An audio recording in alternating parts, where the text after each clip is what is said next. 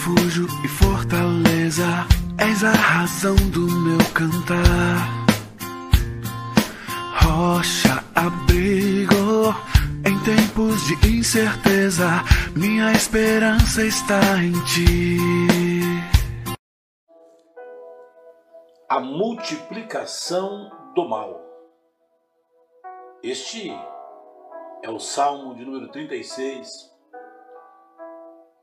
outro belíssimo salmo que revela a percepção do salmista em relação ao mundo, que até parece ah, nos levar para uma tristeza por constatarmos que este pensamento, esta avaliação do salmista, ela não mudou até os dias de hoje.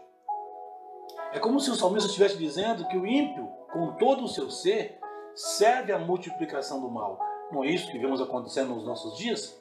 Se não vejamos a descrição que ele faz. No coração do ímpio há uma voz de rebeldia. Diante de seus olhos não há temor de Deus. Ele tem orgulho de si mesmo. Ele pensa que seu pecado não será descoberto nem reprovado. As palavras da sua boca estão cheias de maldade e engano. Ele deixou de ser prudente e de fazer o bem. Ele trama o mal na sua cama segue um caminho que não é bom e não se afasta do mal. Vejamos que a sua voz, os seus olhos, seu interior, sua boca, seus pensamentos, os seus pés, o seu caminhar, tudo trabalha em prol da multiplicação do mal. Isso é triste, mas também é a realidade do nosso mundo. Pessoas que estão vivendo para si mesmas e revelando de fato quem elas são. Quando olhamos para o restante dos salmos, é como se nós, Davi, o salmista, estivesse mostrando para nós exatamente a, o contraponto disso.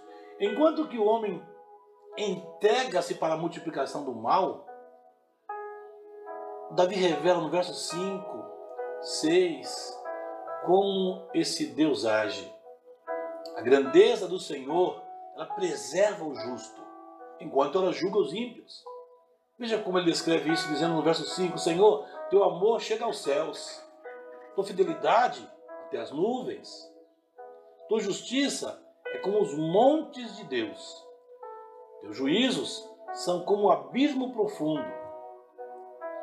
Nessas duas estrofes, ou nesses quatro versos, o que o salmista mostra é a profundidade da grandeza de Deus. O amor dele é grande, a fidelidade dele é grande, a justiça dele é grande, os seus juízos são grandes. Ele faz comparações com o céu, com as nuvens, com os montes e com o abismo. Sim, enquanto o mal se multiplica, o Senhor é um Deus grande, poderoso, infinito. Ele diz: Tu és Senhor, o Senhor preserva os homens e os animais. Veja que é, ele vai detectar aqui e revelar o amor de Deus. Verso 5: Teu amor chega aos céus. No verso 7, ó oh Deus, como o teu amor é precioso. Os filhos dos homens se refugiam à sombra das tuas asas. Sim, eles se fartarão da abundância da tua casa e tu os farás beber das correntes das tuas delícias pois em ti está a fonte da vida.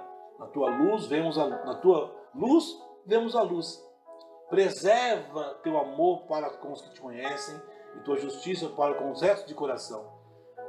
Então no versos 11 e 12 ele diz: Não permitas que os pés do soberbo me pisoteiem e as mãos dos ímpios me façam retroceder. Os malfeitores estão ali, caídos, estendidos no chão, não conseguem se levantar o autor do Salmo está dizendo que ele já antevê o julgamento de Deus em relação aos maus, aos ímpios, aqueles que se entregam para a multiplicação do mal. Enquanto Deus está julgando, julgando-os, ele está já preservando o justo com o seu amor, com a sua fidelidade, com a sua justiça, com os seus juízos. Você precisa crer, você precisa confiar nisso. Porque esse julgamento que Deus faz, essa proteção do bem e a multiplicação do mal, onde Deus trabalha desde o Gênesis é assim. Deus então separa desde o começo da história os bons e os maus. Ele julga os maus, ele preserva os bons. Chegamos no Apocalipse.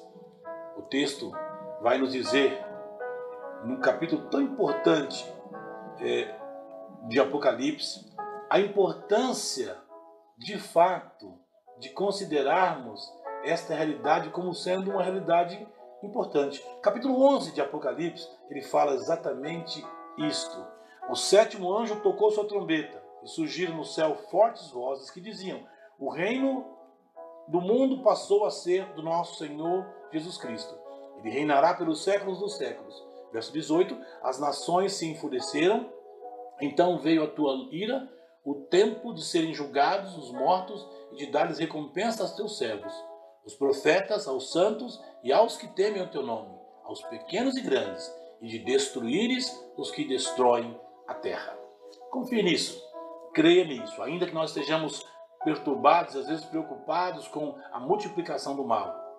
Deus no tempo vai barrar a malignidade, julgar a malignidade, barrar a multiplicação do mal e proteger aqueles que são justos e que reconhecem quem são na presença do Senhor.